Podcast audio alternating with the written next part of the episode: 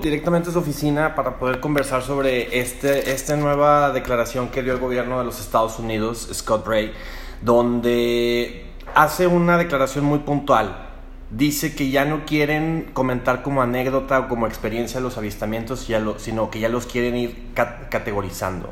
¿Qué, ¿Cuál es este mensaje que está dando oficialmente el gobierno de los Estados Unidos y por qué ha pasado por desapercibido? ¿Por qué no es un tema que está en redes sociales? La, audiencia que se llevó a cabo está en prácticamente todos los noticiarios del mundo. Eh, no sé, o sea, si te refieres también, se habló de que quieren ya acreditar este fenómeno eh, para que los pilotos y para que la gente involucrada pueda hablar con libertad. Es decir, ellos lo que pretenden es quitarle pues toda esta, eh, esta karma, esta, este estigma ya cargado a este fenómeno desde la década de los 50, desde la, el final de la década de los 40, cuando se realizó aquel proyecto Gruch, cuya intención fue precisamente el, eh, ridiculizar el fenómeno. ¿no? Entonces ahora pues eh, cambian ya la actitud y lo que pretenden es tener la mayor información posible porque el fenómeno se ha multiplicado de manera muy considerable. Ellos mismos dijeron que pasaron de 144 casos a 400, pero eso fue en un solo año. Por tanto, pues estamos hablando de que el fenómeno está por todas partes y, sobre todo muy cerca de ellos, en sus instalaciones militares, cuando realizan esta, pues, ejercicios de guerra, cuando están en algún conflicto. Eh, y esto ya los tiene muy preocupados. Claro, ¿por qué, únicamente nada más en el gobierno de los Estados Unidos? Porque otros gobiernos, de, también potencias como la, la China, eh, otro tipo, otros gobiernos también importantes no han hecho un pronunciamiento respecto a esto? Porque pues todos están esperando que los Estados Unidos, que fue el primer país que de alguna manera desacreditó el fenómeno desde 1947, cuando el caso de Roswell, pues están esperando la aceptación. Tú lo vas a ver ha habido intentos, el gobierno de Francia eh, hizo una, el reporte Cometa en 1999, donde reconocían la realidad del fenómeno, y esto fue, fueron los militares de Francia. Entonces sí lo han hecho, pero ninguno ha progresado y todos siempre tienen el temor de que pueden ser ridiculizados por los eh, militares de los Estados Unidos. Entonces, eh, como que el mundo siempre ha estado sujeto a, las determinaciones de la Unión Americana, quizá por ser el país más poderoso o el primero que empezó a ocultar el fenómeno. Claro. ¿Cuál es el trasfondo de que el gobierno de los Estados Unidos ya le dé un crédito a este fenómeno y que ya lo quiera oficializar de cierta forma? Es decir, ¿ya lo ven como una amenaza, lo, lo ven como algo latente o cuál es el motivo? Sí, bueno, yo creo que son todas las cosas en, en conjunto.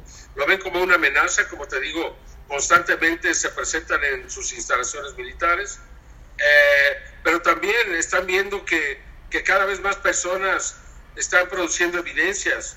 Y ha habido casos de los que no se ha hablado, donde objetos de gran tamaño, eh, como el que ocurrió el 19 de diciembre del 2018 sobre el Pentágono, un ovni un tetraedro gigantesco de más de 200, 250 metros de diámetro, se posó sobre el Pentágono una hora. Entonces, seguramente que esto les preocupa, ¿no? Eh, al menos cuatro personas grabaron ese incidente.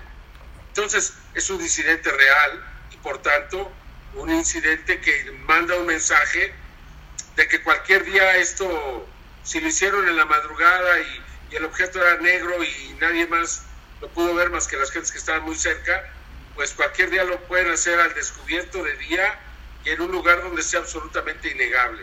Claro. es que ellos saben, los norteamericanos saben que el fenómeno ha cambiado su agenda y que se están acercando. De acuerdo. Eh, también siento que en el, en el colectivo tenemos mucho la psique de lo que Hollywood nos ha vendido, ¿no? El ataque, la invasión, el daño, la destrucción. Esto es lo que las películas nos han vendido. Yo en lo personal siento que no necesariamente tiene que ser un ataque, una invasión. Son, son civilizaciones válgame la redundancia, muy civilizadas, que entendieron que la guerra, que el ataque no es la solución. Quizá nos quieran dar un mensaje de algo que no nos hemos dado cuenta y nuestra cabeza colectiva nos dice, ataque, guerra, ¿no? Pues en parte es cierto eso. Eh, desde la década de los 50 eh, se ha venido manejando el mensaje de que son monstruos, de que vienen a dominarnos, a comernos, a atacarnos. Desde Orson Welles. Pues eh, desde, pues, bueno, desde la Guerra de los Mundos de 1904, ¿no? Y, y entonces, pues son muchas las razones por las que se ha querido meter esta idea en la cabeza de la, de la psique de la, del conjunto de las personas para que eh, pues no haya de alguna forma una atracción hacia el fenómeno, ¿no?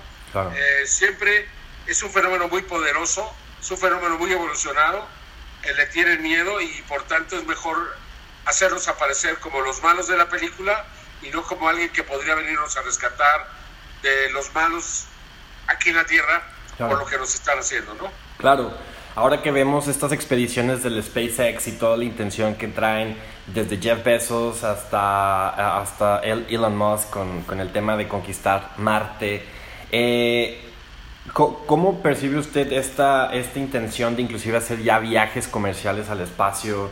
Es decir, eh, por un lado tenemos miedo de un posible ataque de civilizaciones, pero por otro lado suena atractiva la idea de, ir al espacio, ¿no? ¿Cómo, ¿Cómo, se juega con esta contradicción? Bueno, eh, en realidad no tienen miedo, en realidad lo único que saben es que son superiores, que si hubiera un conflicto pues sí nos dominarían fácilmente, pero no creo que exista esa verdaderamente esa preocupación de que van a llegar aquí a hacernos algo, porque ya lo hubieran hecho, ¿no? Entonces, eh, quitando eso, pues eh, desde luego que el espacio es muy atractivo, es nuestro, nuestra próxima aventura, nuestro próximo hogar, y, entonces la gente tiene esta fascinación y estamos viendo que está llevando a la gente porque también se está convirtiendo en un negocio, en un gran negocio. Claro. Llevar a personas que quieran eh, salir a la tierra, de la Tierra y verla hacia atrás y verla desde el espacio exterior, pues resulta, créeme, más atractivo de lo que nos damos cuenta en términos económicos. Claro. Eh, Jaime, ya como por última pregunta, usted que ha estudiado este tema, este fenómeno desde mucho tiempo y que le ha tocado vivir desde, la ridiculización hasta la aceptación y ahorita la consolidación, ¿qué cree usted que, que nos que, que, que, es la intención verdadera de los aliens, de, los, de las civilizaciones? Y, y como segunda pregunta, ¿no siente usted que ya están aquí desde hace mucho? Sí, claro que están aquí. Te voy a te voy a dar la segunda, ¿no? Desde luego que, que ya están aquí, que han estado aquí desde hace mucho tiempo. Yo fui parte del equipo que descubrió las momias de Nazca, que son seres, cadáveres de extraterrestres, no hay duda alguna. Las investigaciones que se han realizado lo demuestran y muy pronto, muy, muy pronto, y, universidades muy importantes, incluso Estados Unidos, están haciendo ya sus investigaciones en secreto y cuando se dé a conocer los resultados, pues va a quedar claro que nos han visitado desde, desde hace milenios, ¿no? Y, por el otro lado, uh, tu pregunta, ¿cuál era la otra? Eh, recuérdame. Eh, respecto a, cuál, cuál, va a ser la intención de, de, los, de las civilizaciones. Ah, ok, de acuerdo, de acuerdo. Eh, pues mira, todo eso es especulativo. Lo que yo te diga, pues no lo sé porque no he hablado con ellos, pero lo que yo creo es que, ¿qué es lo que va a pasar cuando el ser humano acepte esto? Va a tener que aceptar que existen reglas en el espacio. una vez que nos comunicamos con estos seres, tenemos que empezar a, darnos cuenta que hay toda una comunidad y que hay, hay, hay ah, actitudes, hay ah, ah, conductas aceptables o inaceptables. Y, y, vamos a tener entonces que empezar a, a respetarlos y a respetar esos principios y, por ejemplo, eh, seguramente que utilizar el espacio con fines bélicos es algo absolutamente prohibido en el espacio por todas estas civilizaciones.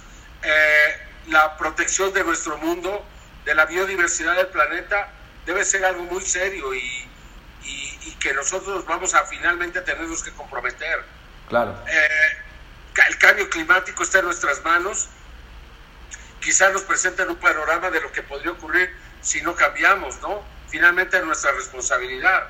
Y creo que finalmente, pues estos seres lo que desean es que podamos sobrevivir y que nos integremos a esta gran comunidad que existe. ¿no? Eh, de seres inteligentes que se han desarrollado, que han evolucionado en los diferentes mundos y que nosotros lleguemos a ser parte de ellos. No creo, creo que ese es el verdadero aspecto, el sentido. No creo que estén aquí para destruirnos, matarnos, comernos. No creo que vengan aquí a la Tierra por el oro de nuestro planeta, por la plata, por, por lo que tú quieras, porque lo tienen de cualquier lugar del universo. Entonces creo que en realidad eh, existe una, una actitud eh, benévola y, que esperan pues finalmente nuestra evolución. Ya, señor Jaime, ¿usted ha tenido la posibilidad de ver algo? Sí. Ya. pues eh, cuando uno anda investigando, en el año 99 vimos a dos seres luminosos en la rumorosa. Afortunadamente los vi con otras cinco gentes y los cinco declaramos lo mismo. Incluso un guía, que bueno, ya no está aquí, lo mataron allá en la sierra desafortunadamente, don Daniel, y él que era absoluta y totalmente escéptico, cuando vio esos seres se, transformó. Entonces te puedo decir que lo que vimos fue extraordinario. Yo estaba investigando el caso de unos jovencitos que este, habían tenido una experiencia con estos seres, los fuimos a investigar y, no lo esperábamos, pero en la noche se acercaron dos de ellos y los pudimos ver desde un plano superior hacia abajo y, fue muy claro para todos esa experiencia. Si es que no los pudimos grabar, fue en el 99, no había equipos como hay ahora de visión nocturna y bueno, es una experiencia mí me ayudó a, de alguna manera a aceptar la realidad del fenómeno. Claro, eh, ¿Cómo ha luchado usted contra el escepticismo? El escepticismo es, una, es un área cómoda para las personas, ¿no? Decir que no creo y llegar hasta ahí. No, yo no lucho, yo informo. Ok. Yo no, o sea, el escéptico va a seguir siendo escéptico. Y si quiere ser escéptico, pues allá él, ¿no? Claro. Yo lo único que digo es que yo tengo la satisfacción del deber cumplido, que cumplí con mi deber de periodista, que ese deber de periodista me obligaba a decir lo que yo me estaba dando cuenta, lo que yo estaba presenciando, para que la gente estuviera informada, como lo hice con el cambio climático, lo hago, con la destrucción de las especies, con la contaminación, con todos los elementos que a mí me parecen relevantes, es lo que yo hago, y informar y que cada quien, eh, eso ya es de cada persona, eh, tomarlo en cuenta y cambiar su actitud, interesarse, etcétera. Claro. Pero, pues, y el periodista que no lo haya hecho, pues que quede en su conciencia de no haber cumplido como periodista algo que tenía frente a él y que no quiso investigar. Señor Jaime, qué gusto haber conversado con usted. Sabemos que va a cumplir años próximamente en 12 días, así que de una vez muchas felicidades. Granmente, granmente geminiana. 31 de mayo, muchas gracias. Muchas, mucho un gusto conversar con usted y gracias por este espacio. Saludos a Monterrey y cuiden el agua. Ahí está ah. un ejemplo. Ahí está un ejemplo yo le venía diciendo a las autoridades, ya para terminar, que hay que hacer cultura, pero muchos meses antes. Ahorita es un poco tarde para hacer esa cultura. Pero ojalá y que les sirva, porque ya en los 80 se había pasado por esto. Y ahora regresaron porque no aprendieron la lección. Y es lo mismo para la Ciudad de México. Y es lo mismo para otras áreas del país. La Ciudad de México se puede quedar sin agua también, como le va a pasar a Los Ángeles y a otras ciudades, si no desarrollamos una verdadera cultura del agua. Muchas gracias. Saludos, un gusto.